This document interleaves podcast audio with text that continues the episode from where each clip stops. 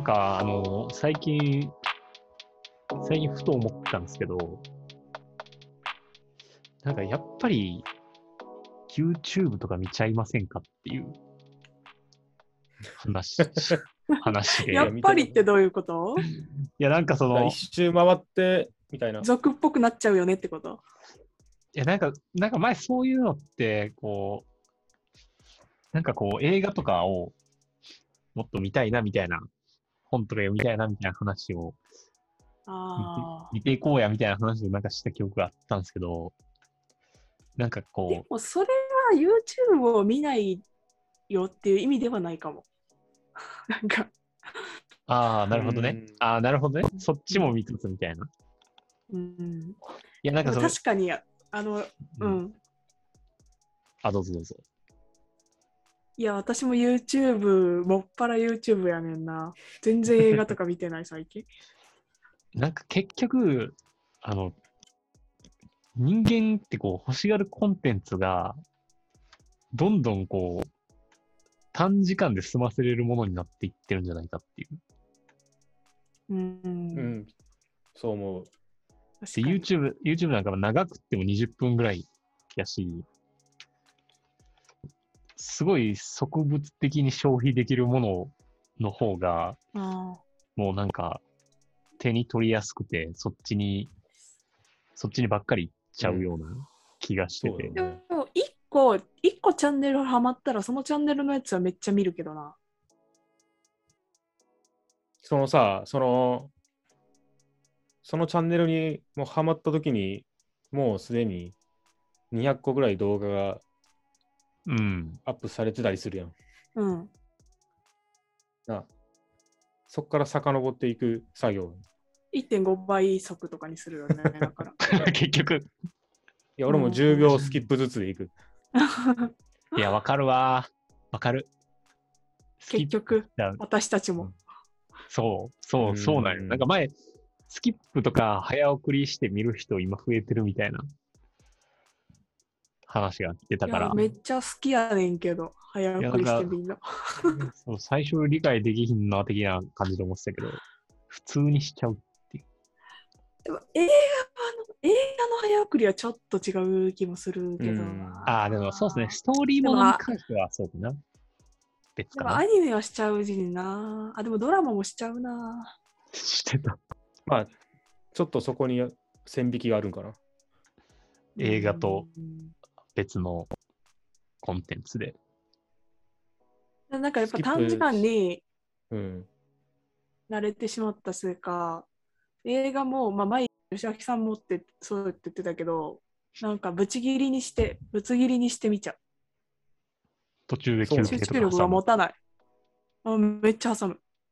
うーん。なるほどね。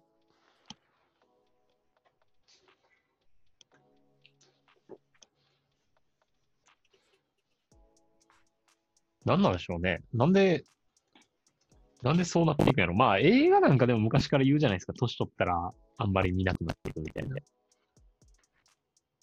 うん。なんかでもなんでまあ、情報が多いからじゃん。目移り。あーまあ、YouTube は別に間見逃してもいいからスキップしてるだけで、まあ確かにね、別にまあ、なるべく見逃したくないっていう感じで。確かに YouTube って別によくよく考えるとそこまでこう集中して見るもんでもなくて、うーん、かな。とかそういうのもあるんかもな。まあね、確かに誘惑が多いというか、うん。まあ、幸せなことっすねさ。いや、なんか、いっつもこんな話私もしてる気がするけど、めっちゃ今、精神科医のレクチャー YouTube みたいなの見てて、ほう。これがめっちゃおもろいんやけど、なんか、いや、普通にフォロワー10万人以上いて、ほんまに面白いんやけど。なんか、時代によって流行る、その、精神疾患は違うみたいな話してて、うん。で、まあ今はやっぱ発達障害が流行るし、やってるこれからどんどん増えていくと思うみたいな、うん。うん。その、いやまあ、まあ、脳の病気やからその、その時代に合わせてやっぱ人間の思考とか生活が変わったら病気も変わるっていうことらしいんやけど、うん。で、なんかその発達障害はでも、まあ、要はこう凹凸やん。そのここは得意、でめっちゃ集中してやる、ここは不得意、全然できない。みたいな、集中力持たないみたいな感じやから、そのその人がまあちょっとこうポコってなった状態で生まれた時に、ポコってなってても、この部分を結構 AI とかが保管できるようになるから、うん。このこの自分の凸の部分をアウトソーシングしようみたいなを自然にやる流れはどんどん多分加速化していくから、だからそのポ凸は埋まらないまま大人になっていくから、うん。むしろ悪化っていうか、だから発達障害はどんどん増えていくじゃないかって言ってて、うーん。で親親とかがそのボコってなった状態で子供を育てたら、まあ、子供の性格って半分は遺伝子やけど半分は生活環境やからさうん。その親のボコってなった状態を子供も普通と思って育ったらまたそれが継承されるやん。これは私の持論やけどだからもう、うん多分どんどんどんどんその人間と AI の乖離っていうか人間はまあ AI に変われるっていう、まあ、よくある話だけどそうなっていくんやろうなと思って。なるほどね。うん、もうその機能を切り離しちゃって AI に任せちゃうから、うん。できないという概念がなくなるのかもしれない。そもそもするという概念がないみたいほほう。できない。な。だから今うちらが選択板で選択をすることができないのと一緒で、もうなんかそのできないことがを代わりに AI がやるのが当たり前で、こう全部だからみんなこのその、なんていうの、松葉 AI っていう松葉杖をつきながら生きるって感じになっていくのが、まあ、どんどん加速化していくんやろうなっていう。なんか何とも言えないですね。それって、今もまあすでにそうや、スマホがあるし。それってなんか、まあ、いいように言えば、こう、そういうボトムラインみたいなのがどんどん平均化されるから、人によって差がなくなっていくから、うん。いわゆる貧富的な意味での差とかもなくなってはいくんでしょうけど、うん。誰しもが同う。じような生活レベルを、そうそうそう。生活レベルは上げれるけど下げれないみたいな。うーん、なんかどうなんですかね。なんかそういう、まあ格差とかそういうのはなくなるのかもしれないですね。フラットな感じになっていくというか、それで得られるものがみんな同じになっていくというか。あでも逆にそれどうで格差が出てくるのかもしれないですね。私は広がると思う。うんむしろ。まあ、えー自分の得意な部分をうまく見つけれた人はいいかもしれんけど、うん。いろいろ不得意なことが多い人が、うん。まあとそれをか今、補正するということもせずに、凹凸だけ目立つと結構やばいんじゃないかと思う。まあ、っていうかまあ今でもちょっとそんな感じあるもんな。いろん、何にでも今触れれる、触れることができるから。そうだね。まあ、触れることが悪いんじゃないけど、それでできた気になったり、分かったり、気になるのがや結構まずいのかなと。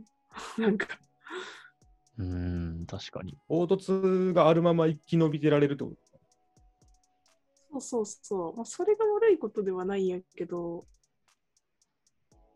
あれっすね、このまあ話は悪いわゆるいね。いわゆる加速主義の話ですね、この話は。何それ？加速主義っていうのはなんか、まあ、最近人気というか、よく提唱される、なんていうかな、なんか政治思想とか社会思想みたいなやつで、なんか資本主義社会ってもうなんか結構限界来てるんじゃないかみたいな、テクノロジーの進化をさらに推し進めることで、資本主義自体が崩壊していく、指し、指し示す考え方のことで。と。うんだから要は、その、まあ結局資本主義って行き過ぎると、もう格差が広がるじゃないですか。お金持ちが豊かになって、お金持ちがお金持ちになるほど、底辺は底辺になるみたいな。っけそれ？マルクス主義やっけ？あ、そう、マルクス主義的な。なんかマルクスは、加速主義の原型みたいな話でもそうやろうなに。は、だからマルクスは なんか、どう考えてもそうやろうなって思う。うん。いわゆるその、労働者、労働者が限界を迎えれば、デモとか起こして、そのうん体制が反転するみたいな、そういう、それこそが社会主義みたいなので、まあ資本主義生ききれば、資本主義じゃない主義が台頭できるみたいな考え方がもともとあって、うん。で、加速主義っていうのは、まあ、現代社会において、まあ、まあ、最近、一応最近出てきた考え方っぽいんですけど、まあ、要はテクノロジーが発達すればするほど、もう、よりたくさんの人が同じ恩恵を得られるようになるから、みたいな、そういうのも根底にあるっぽいですね。うん。だからさっきの話は若干そういう風なこともなんか関連してんのかなと思いましたけどね。あ、そうやな。そう。まあ、ただその加速主義ってそれで、こう、みんなが、資本主義じゃなくてもっとこう、みんなが豊かになれるシステムができればいいねって言ってはいるものの、結局テクノロジーが進化しても、格差自体がなくなるわけじゃないんじゃないかっていうのは、まあ、そうかなって気もしますけどね。でも格差のさ、下の方の人たちも生きやすいってことはないんかな？だ文明が進んでるわけやから。それはでもあるんでしょうね。でもきっとその精神的な面でのうん。豊かさっていうものが得られるかどうかってなると、まあ結局人間の欲望というか人間が今価値観を見出すのって人と違ったりとかそういうところだから、うん、どうなんでしょうね。それによって引き起こされるこう悪い側面を埋め合わせられるもんではないんか。なんかそう、だからまあ、差、差があるということに価値があるのであれば、まあそもそも土台、それってなくならないんじゃないかみたいな気はしますけど。うん。まあかといって人と同じこと、人と同じことに価値があるわけでもないから、今の社会的に。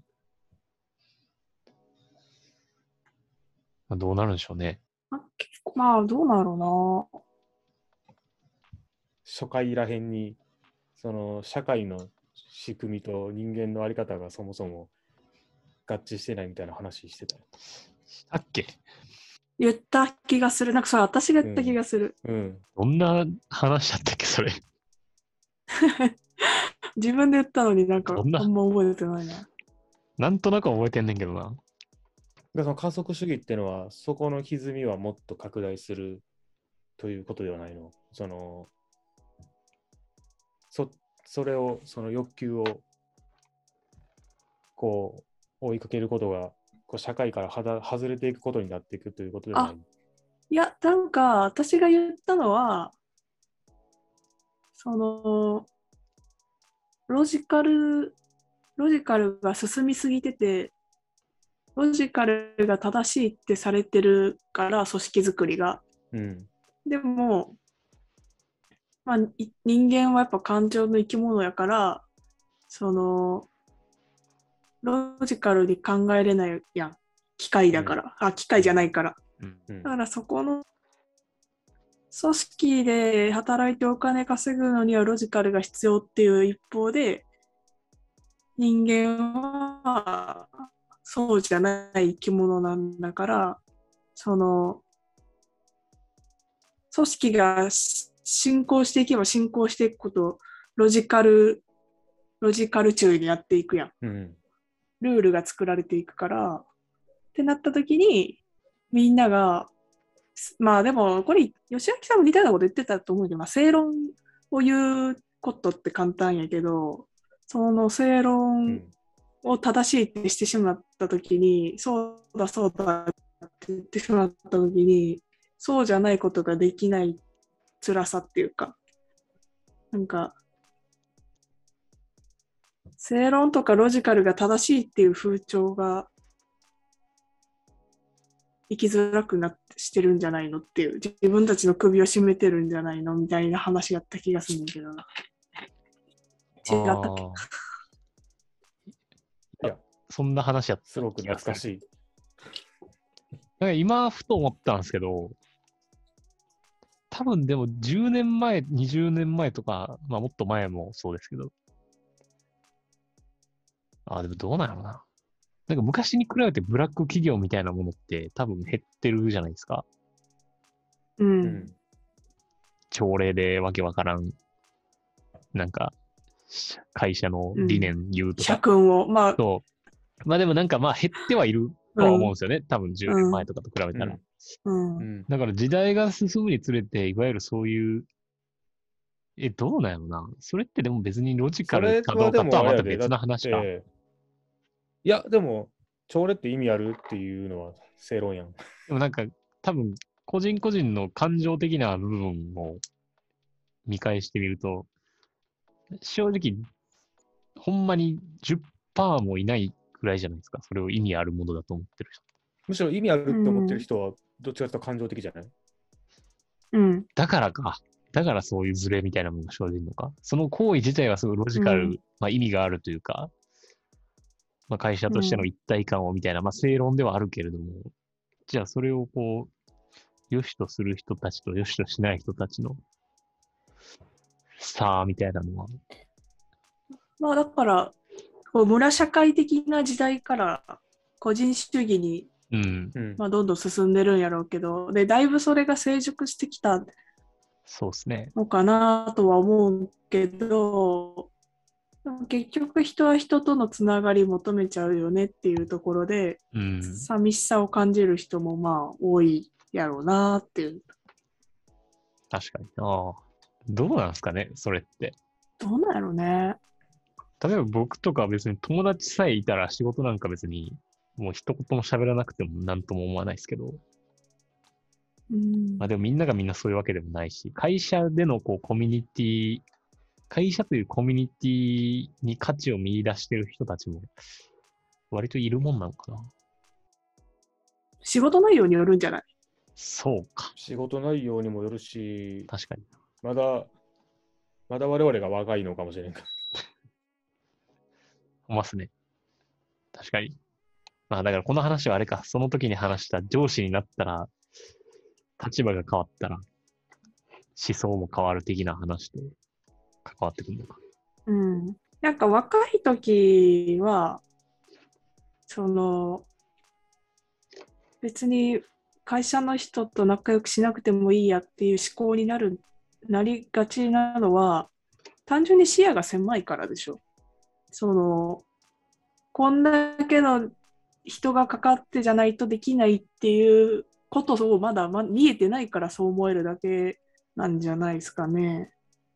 それはすごい前向きやけど、そう、そう、そう説明するとすごい前向きやけど、俺とかでも普通におじさんとかになったら、もうその若い人と喋れる機会ってもしかしたら社内とかしかないんじゃないかなとか思って。